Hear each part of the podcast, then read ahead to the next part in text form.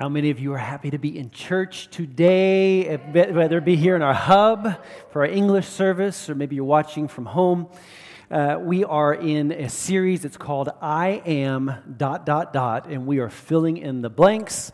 Today, we actually have uh, a few more people from our dream team. Those are all of uh, those that make church happen uh, here in our hub for our English speaking service. Right now, as I speak, if you're watching this live, we have over in Binzen, about 15 minutes from here, we have at a great location there, we have our German service going, the second German service that we've had there, and our, our, we filled it with our dream team. So next week, of course, as Ramona has already explained so well, I don't need to re explain everything, but next week, everything's going to be open for, uh, for everyone again. And so looking forward to in person services, seeing people's faces, even if it's just half of their faces.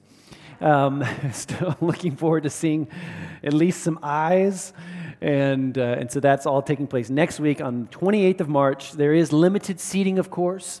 I think Ramona mentioned that as well. Right now, we just really have uh, just a limited amount of space, and we do have a strategy to open up even more uh, just as time continues. And i just i also do want to say i think i've said this maybe the last two weeks already but i want to emphasize this that if for health reasons you just feel you need to stay home then please do that. Uh, we are not casting any stones at anybody in this season no whatsoever. There, there are reasons maybe good reasons where, where you feel you need to stay at home. Please do that. Um, but uh, in the same breath i do want to encourage us all to really just to, to begin to emerge out of our out of our houses again if you can do that um, we actually have a short video clip here in just a second, but just something that we're starting next Sunday, and that'll also be here as part of our English service as well. Something we're calling our Welcome Lounge. Now, it's going to be kind of like a virtual Welcome Lounge. We're going to have like a contact point after every service, be it in our German services, be it online.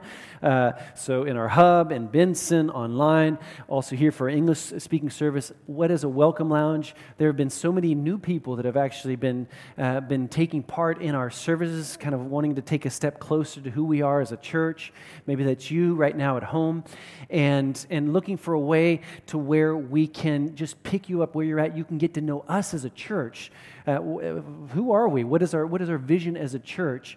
And, and so, more information about that. Googie has put a clip together here, and can't wait to see what she has to say.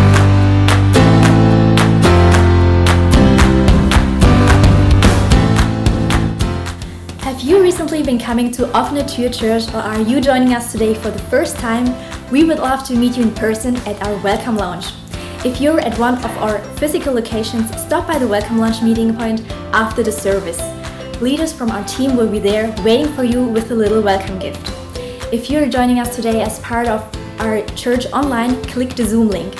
Either way, our team will be there to answer your questions so you can learn more about the heart and vision of Tür and to connect with some people in our church.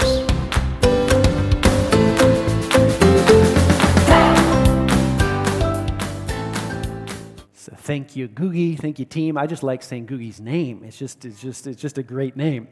So, we're starting uh, uh part three of our series today. It's called I Am. That's the name of our series. And with this series, we're leading up to Easter. We're calling it our, our Easter series. And by the way, we are going to have a fantastic Easter celebration in two weeks. We had a special recording on Friday night. Uh, it was awesome just seeing uh, just uh, dozens and dozens of, of our people get together to, to make this special recording happen on this last Friday night. And many of you, maybe if you're living here, in our area, you've seen posters up all over the place. Well, we've put them up in four different cities uh, in Rheinfelden, in Schopfheim, in, in Weil am Rhein, and also here in Lörrach.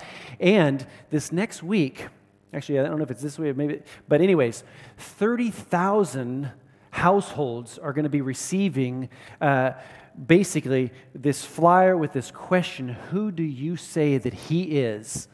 Jesus with a text on there, very, uh, very to the point about who Jesus is, why Easter, And some, we, actually, we've never done something like this before. It's been, it's been a long time.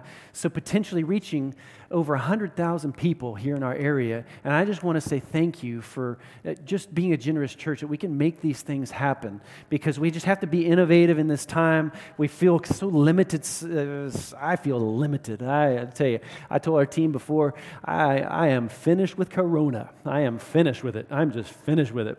So let's, let's get over to Jesus. He's going to encourage us today. Jesus, he, he made several I am statements. And if you look in the Gospels, you can count them, actually seven to be exact, where he said, I am this. And uh, it's, it, he used uh, basically as a metaphor that pointed to a specific aspect of who he is, but more importantly, because of who he is, what that does for us. And I just want to reiterate today Jesus is the Son of God. Uh, can I just, I'm just Jesus is the Son of the living God. He came for you and for me. He, he, he taught, he, uh, he walked in this earth, He showed us the Father. He was crucified for you and for me. He was crucified on a, on a, a horrible death on a cross. He died for our sins. But you know what? He rose again on the third day. And I just that, that, is, that is the powerful truth of, of what makes this whole universe just make sense. Jesus Christ, the Son of God, slain before the foundations of the world, as it says in the Word. And I, I think far too many people, they wander through life because they just don't know who they are. They're, they're kind of wandering around through life. And, and this whole series is, is a series wrapped around this one word identity who we are because of who he is. We said it like this if you don't know who Jesus is, it's really hard to know who you are. Can I get an amen here? I, I, I just think that's a great statement. Not because I, I wrote it down, but because it's truth. if you don't know who Jesus is, it's really hard to know who you are. Again, it's identity. And I'm just saying, if, if you think that you exist because of some kind of cosmic coincidence. Something exploded generations and gener- millions and billions of years ago, and you exist because of some kind of cosmic explosion, or maybe you think that maybe your great, great, great, great, great grandpa times 50 uh, was, an, uh, was an ape or a monkey swinging from a tree this all has to do with identity. And I, I don't want to belittle any thinking out there. I know there's a lot of people that have that, those types of thoughts about where we came from and this and that. But I do want to say this if you think that you originated from a monkey, it could kind of lead to some monkey type thinking about who you are. Or it could, to the other extreme, could cause you to be full of pride and humanistic thinking because you have now finally arrived. And look, all of generations past, and look where we've come from. Look what we've accomplished. And I'm telling you, I'm just going to get straight to the point. I'm not going to beat around the bush, but that is dangerous. We are created beings from a loving God who loved you and me, and He has a purpose and a calling, and, and everything that is in God's Word is truth. So, the basic message of this whole series is who you say Jesus is will ultimately determine who you say who you are. Colossians chapter 2, Paul says, For in Christ, in Christ, there is all of God in a human body. So you have everything when you have Christ. That means if you don't have Christ, well, stinking thinking. You have everything when you have Christ and you are filled with God through your union with Christ. In Him, in Him. He is the highest ruler with authority over every other power. I'm so thankful for that. Well, Jesus knew who He was. He, he never suffered from an identity crisis. He never once uh, led us to believe that he did not know who he was. And he, I always want to say, he never wants you and I to not know who we are. Jesus never suffered from an identity crisis. He wants to, us to know who He is so that we can know who we are, and you can know who you are on this earth a child of God. Everything that He is and has belongs to you, and you can lay claim to that. You can walk in that. So let's go. We're going to say this here at the beginning, and I need your help here in the hub, maybe at home. I just want to encourage you to speak this out right now, just opening up our hearts. I want you to say this. Say this I want to know more about you, Jesus. I want to know more about you, Jesus. I want to know all that there is. I want to know all that there is. You guys can keep, keep coming here. I want to know all that there is. say this say, I am a learner. Say, I am growing. And say, I am becoming more like you. Amen. John chapter 8. This is our text for today. Again, this is uh, number three, we're not going in any certain order, but this is what I chose for today. This is where we see another I am statement. It says, Jesus spoke to the people once more and said, and here we have it He said, I am the light of the world. If you follow me, you won't have to walk in darkness, which begs as the question are people walking in darkness? Well, well, of course. You won't have to walk in darkness because you will have the light that leads to life. I love that. You will have the light that leads to life. The Pharisees replied, and those were the religious people, those were the, the educated people.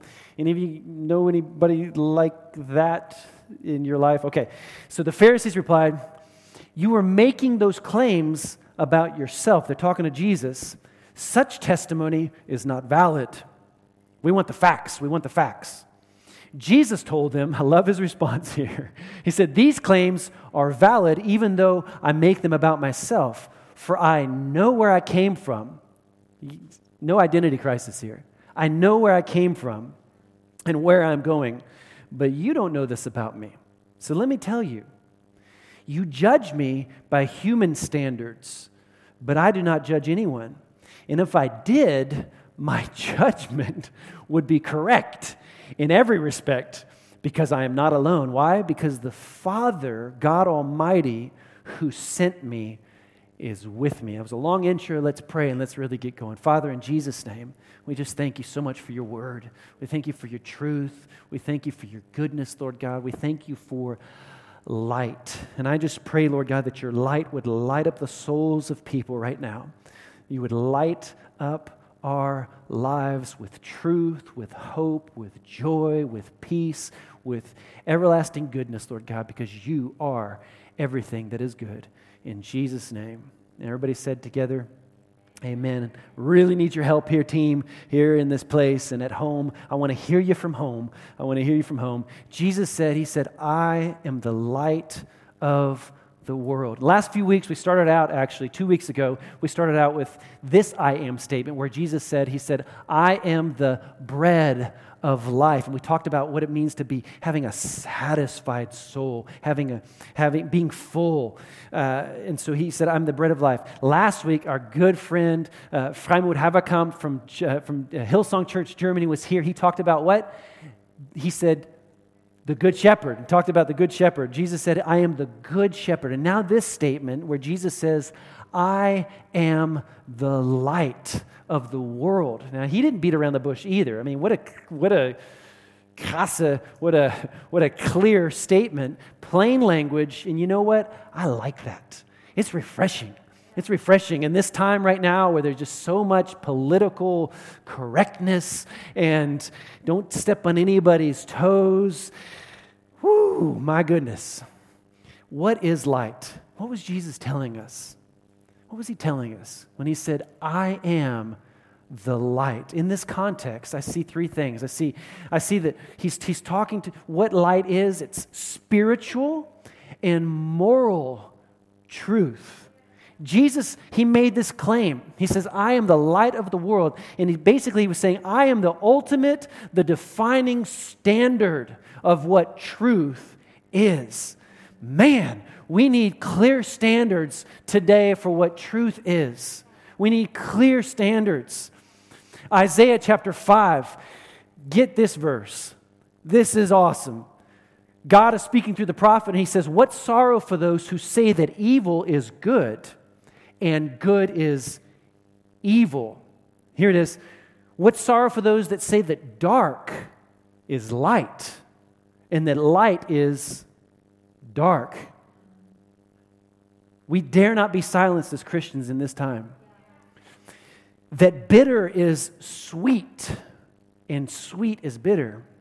Here, verse 21, it says, What sorrow for those who are wise in their own eyes and they think themselves so clever. I'm so grateful for truth. I'm so grateful for a standard that I can build my life on. I'm so grateful in a world of confusion and the erosion of moral absolutes that Jesus said, I am the light of the world. I tell you, that's something that you can hang your life on. James chapter 1 says, Every good thing given and every perfect gift is from above. It comes down where? From the Father of lights. That means He created everything that's light and good. And he, he, this is the Amplified translation the Creator, the Sustainer of the heavens, in whom, get this, there is no variation, there's no rising or setting, or shadow cast by His turning, for He is perfect and He never changes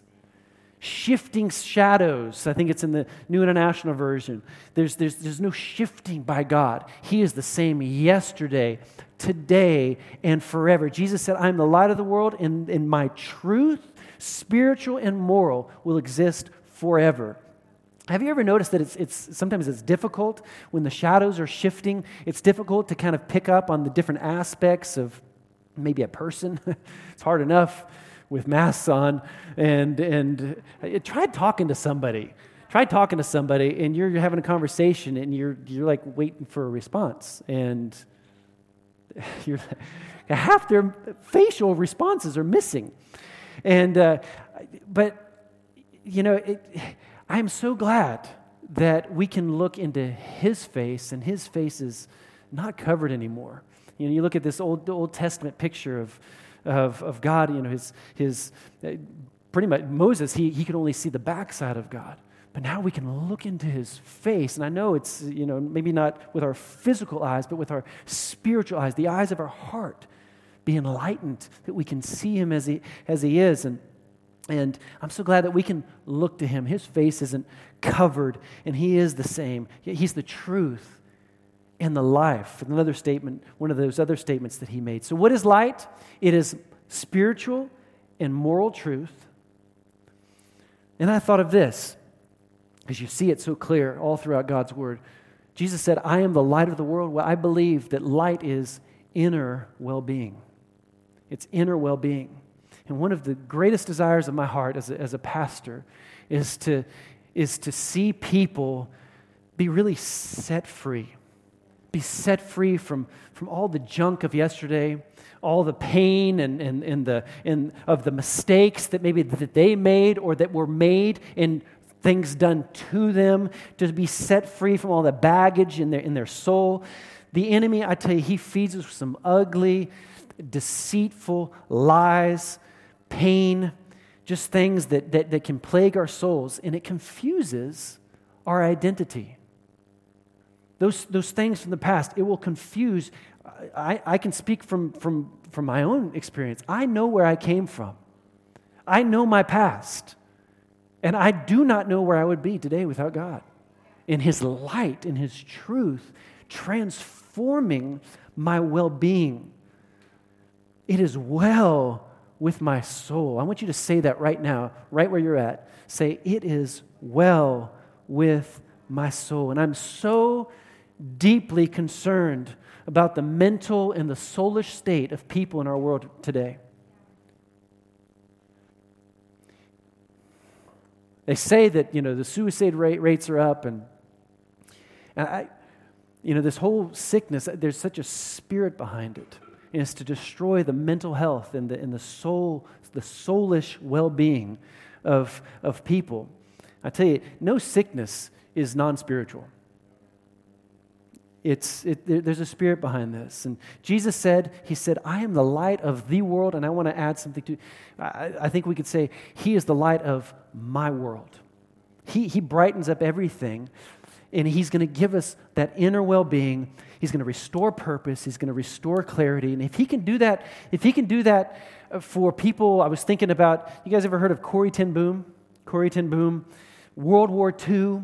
If he could do it for somebody uh, in the midst of the tragic circumstances and the disgusting realities of the Holocaust, and if he can, if he can uh, cause the inner well being of, of, of, of Christians and believers during that time, then he can do it for us during this time.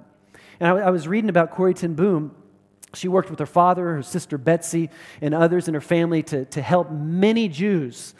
I didn't, I didn't write down the number, but, uh, but they, they, they helped these Jews escape the Nazis from, from this horrible Holocaust that was going on in World War II. There's a book that, that, that she wrote called The Hiding Place. The Hiding Place. And she, she brought this quote. And she said this She said, Never be afraid to trust in an unknown future to an unknown. Uh, sorry, I'm going to bodge that. it's, so, it's so awesome. I want you to get this. Never be afraid to trust an unknown future to a known God.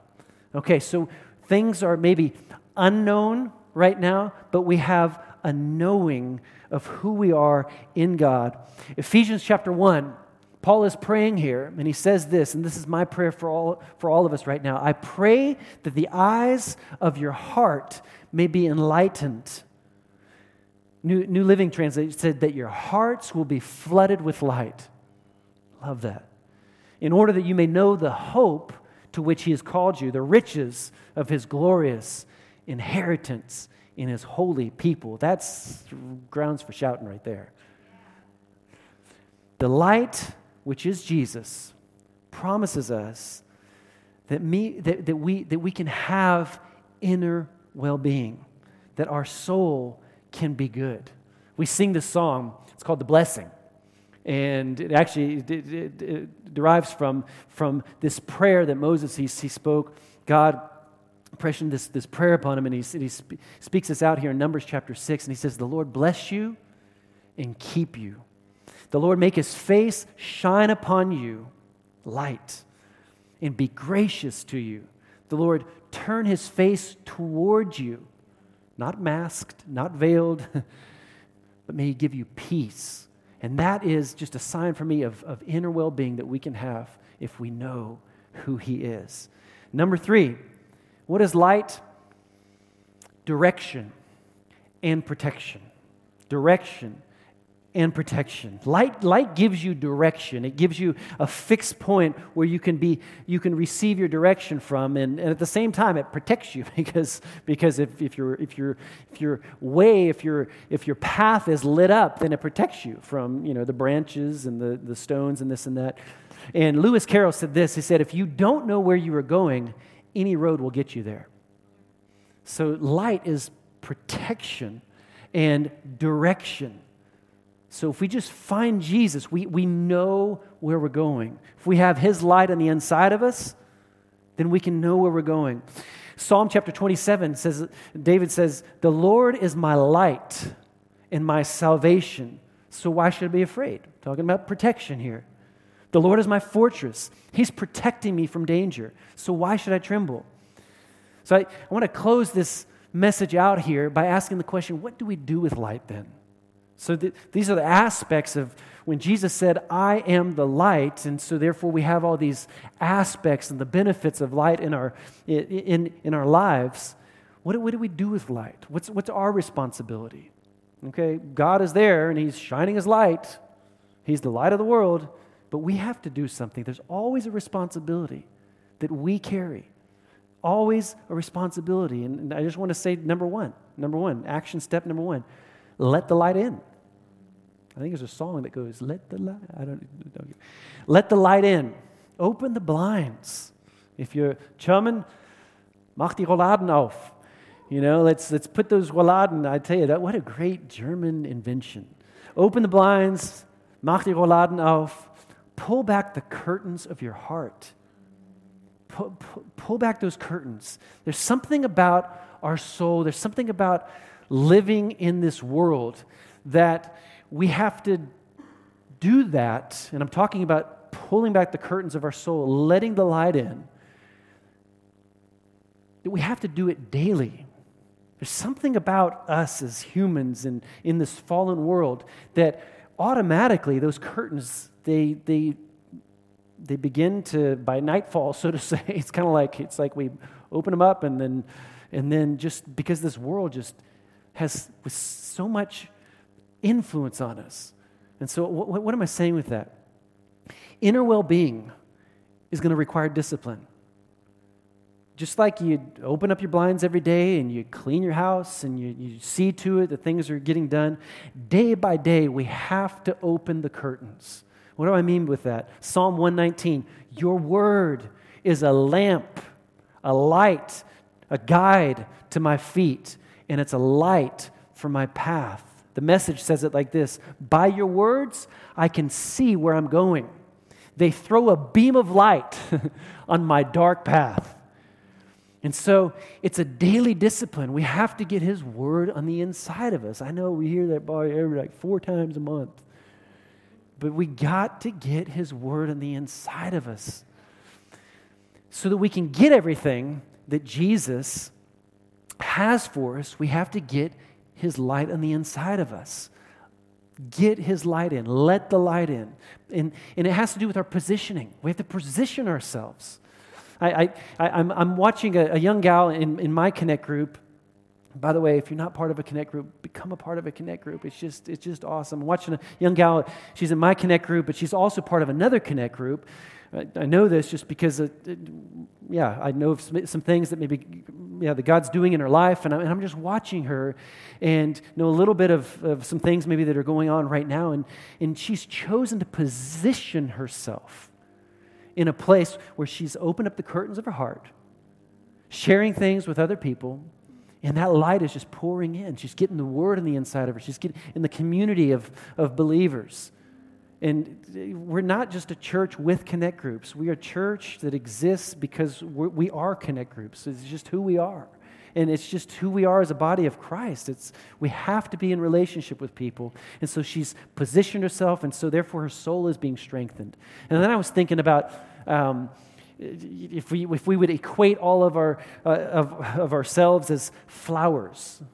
You, you see some, some men here in this place, and beautiful flowers. How do you like that description? Calling you a flower at home, just beautiful flowers. No, I'm, I'm serious. Would you rather be a flower or a mushroom? A flower. Why? I was thinking about this too. Do you ever give somebody a, a, a bouquet of mushrooms? No, you give them a bouquet of flowers. Okay, here's, here's the example. We have to position ourselves where the light is. What grows deep in the woods, all by itself, where there's no light? Mushrooms. Slimy, fungus, some weird things. I, I, actually just read this just recently. They, they, they, they discovered a new mushroom, a new Pilz in German, uh, not too far from here, with a reddish tinge, and they've never seen it before. And, and just weird things grow deep back in the woods where there's no light. No, on the edge of the woods, that's where the wildflowers grow. Do I have a few wildflowers here at home? Come to the light. Come, let the light in. Come to God. Bloom. Let your life bloom like a, like a beautiful flower. Don't, don't, don't slowly retreat back into the, into the forest. You just come and you get a little bit of light and then you retreat back. No, you're going to wither up and become like a mushroom or a fungus. It's a terrible picture, I know, but it's so true. Stay beautiful, grow, bloom, enjoy all the goodness of a life in light in Christ. Don't turn into a mushroom. That's the quote of the day. Say no to mushrooms. number two action step. So, number one, what are we going to do? We're going to let the light in. Number two, can you imagine what it could be? Let the light out. Last time I checked, we are the hands and the feet of Jesus. He said we are the salt of the world and we are the light of the world. And so let the light out. Let it shine. Let it shine. Let it shine. Luke chapter 8, message translation no one lights a lamp and then covers it with a wash tub or shoves it under the bed. No, you set it up on a lampstand so that those who enter the room, they can, they can see their way. People are needing to find their way now. This world needs light. We're not, we're not keeping secrets, we're telling them. I love that. We're the, we, we've, we've got the light. We've got to tell the secrets from the foundations of the world that there is a Jesus, there is a God that loves you and I. We're not hiding things, we're bringing everything, all that truth, all of that spiritual and moral truth, we're bringing it out into the open because His truth brings well being to our souls. And we can be used to bring out, to shine, to spread well being to our world. And that is our role. We let the light in, but we don't keep it for ourselves, we let it out. And these are critical days for the church. We have to make this disciplined, this daily disciplined decision. Either we will allow this time right now to cause us to creep into our comfortable, I'm going to use the word cozy and apathetic corners. Apathy, indifference, or wait until this is over, or I am on earth for such a time as this. And so I let the light in, but I'm letting it out. Somebody said this if you stand for something, you will always find some people for you and some people against you. If you stand for nothing, you will find nobody against you and nobody for you. People need light right now more than ever before. They need truth. And so I, I debated whether or not I'm going to say this or not, but I'm going to say it. I, I have been resisting now for some time to this pull or this pressure to talk about positioning, to position myself regarding Corona and what I believe and what I don't believe, and to position myself as I, I tell you, I get messages probably every week that you as a pastor, you need to position yourself politically and what the government's doing and this. No, no, no, no. I'm not going to do that. It's not wise in my situation. You know why? Because that's not my job. I have some opinions. I'll just, I'll just say that. I'll, just, I'll just say that. I have some opinions. But I position myself, and this I will say, I position myself very clearly for Jesus Christ and for his love and for his salvation. And we're just going to stay on mission. We're going to keep preaching the word. We're going to keep leading people to Christ. And in this next season, I'm believing that God is going to be giving us even a, uh, just a greater uh, effectiveness as a church as we stay on mission. We don't get off mission. Here's our confession for today. I told us a couple weeks ago, I really want to try in this series that we're just including confession in here, that we're saying out loud here where we're at or here at home, that we make this confession right now. It's going to be on the screen on one, two, three. Let's speak this all out together from your heart. One, two, three. Say this with me Jesus is light, He is in me. Therefore, my life is full of light, and it is well with my soul. I know the truth that sets me free and can be used of Him to help others get set free. Because Jesus is my light, He gives me direction and protection in these uncertain times. I will not stumble, I will not crumble, because His light never shifts and never fades. My Jesus is the same yesterday, say it with conviction, today and forever. Amen. Amen. I want to pray for us today. And I, you know, I just really wanted to bring a message just, just faith filled today, but I felt impressed that, that there are people that are fighting with confusion right now. Maybe you're, you're fighting with sorrow, maybe in your own soul right now. Maybe this time has just been really, really tough for you, or maybe you've lost somebody recently. You've lost a loved one, and, and, and your soul just, just feels, feels heavy. So I want us to pray right now, and I, want to pray this prayer over us that Paul prayed. He said, he said that the eyes of your heart may be enlightened, that you may know the hope, the calling in Jesus Christ, And I just pray that right now over us, right now, where people are at, maybe at home or even here at the hub. Father, I thank you for, for a soul that, that is receiving the light and the truth of who you are right now. I thank you that you enlighten the eyes of, of our understanding, Lord God. We might know that we have a hope,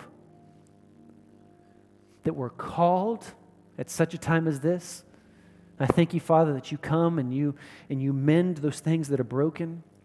You restore joy, gladness, hope in Jesus' name.